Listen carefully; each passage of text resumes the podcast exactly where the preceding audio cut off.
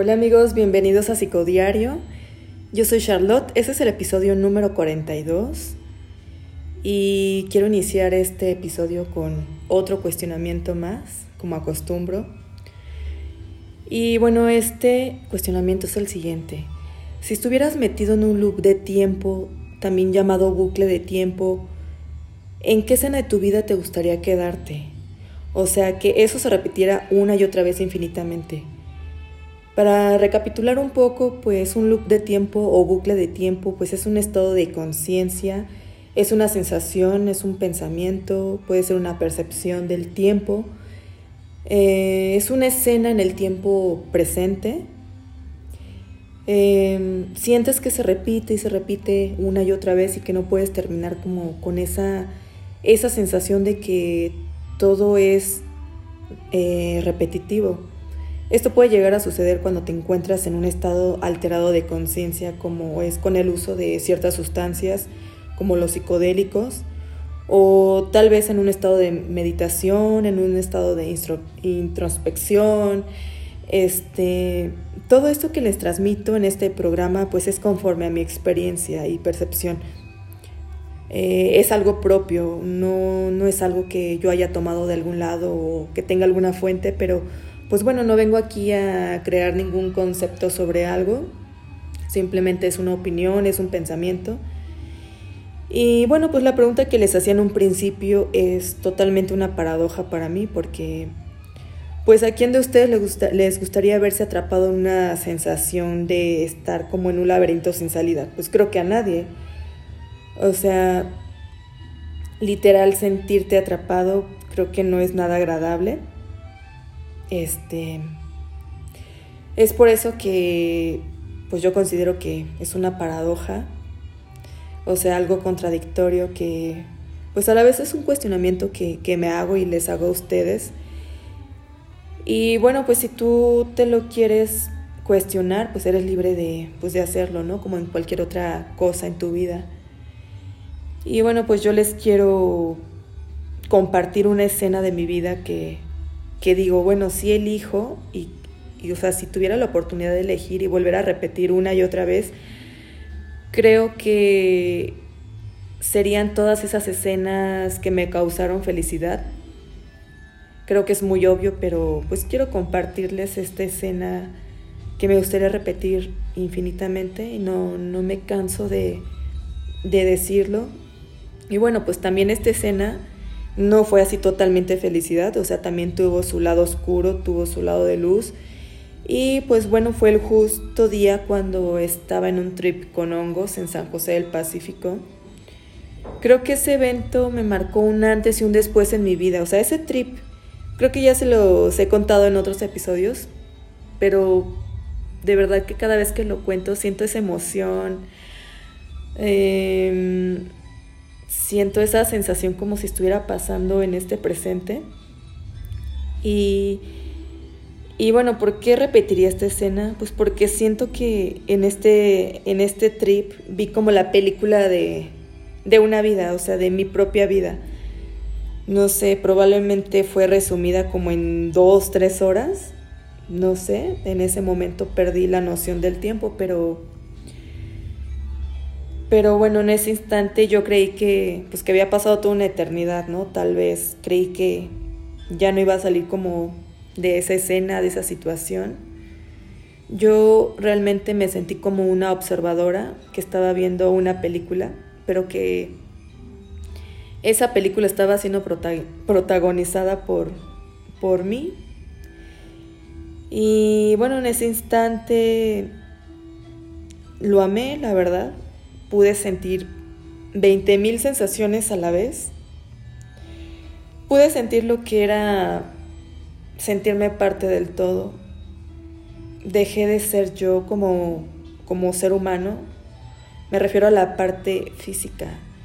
Yo ya no, no sentía que yo era un cuerpo, sino simplemente era mi mente nada más.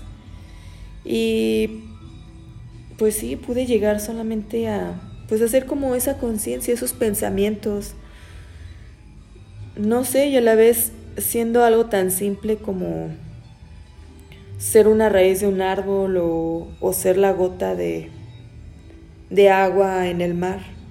O sea, me sentí, mm, pues, no sé cómo decirles, es, bueno, es difícil, es un poquito difícil de, de explicar esa sensación de sentirte de repente que eres un ser humano y que eres una conciencia, a llegar a sentirte eh, pues la raíz ¿no? De un árbol o, la tierra que estás tocando o el aire que estás respirando.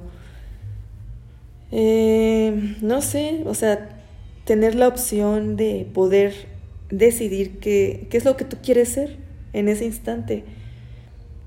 Y pues elegir siendo yo prácticamente ha sido lo, mejor que, que he decidido.